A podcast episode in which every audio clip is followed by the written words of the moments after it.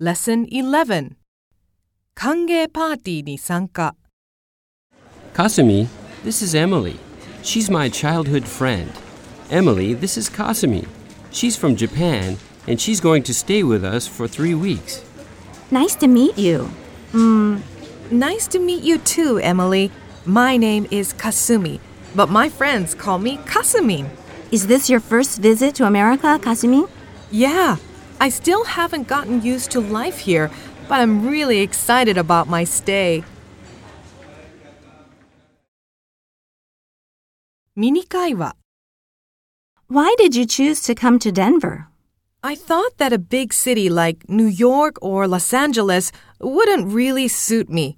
Also, the Rocky Mountains looked beautiful in photos. I see. I love mountains too. もっと話そう。 My nickname is Kasumin.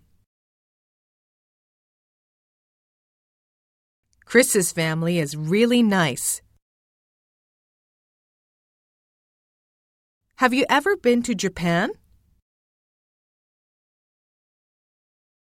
I'm enjoying my stay so far.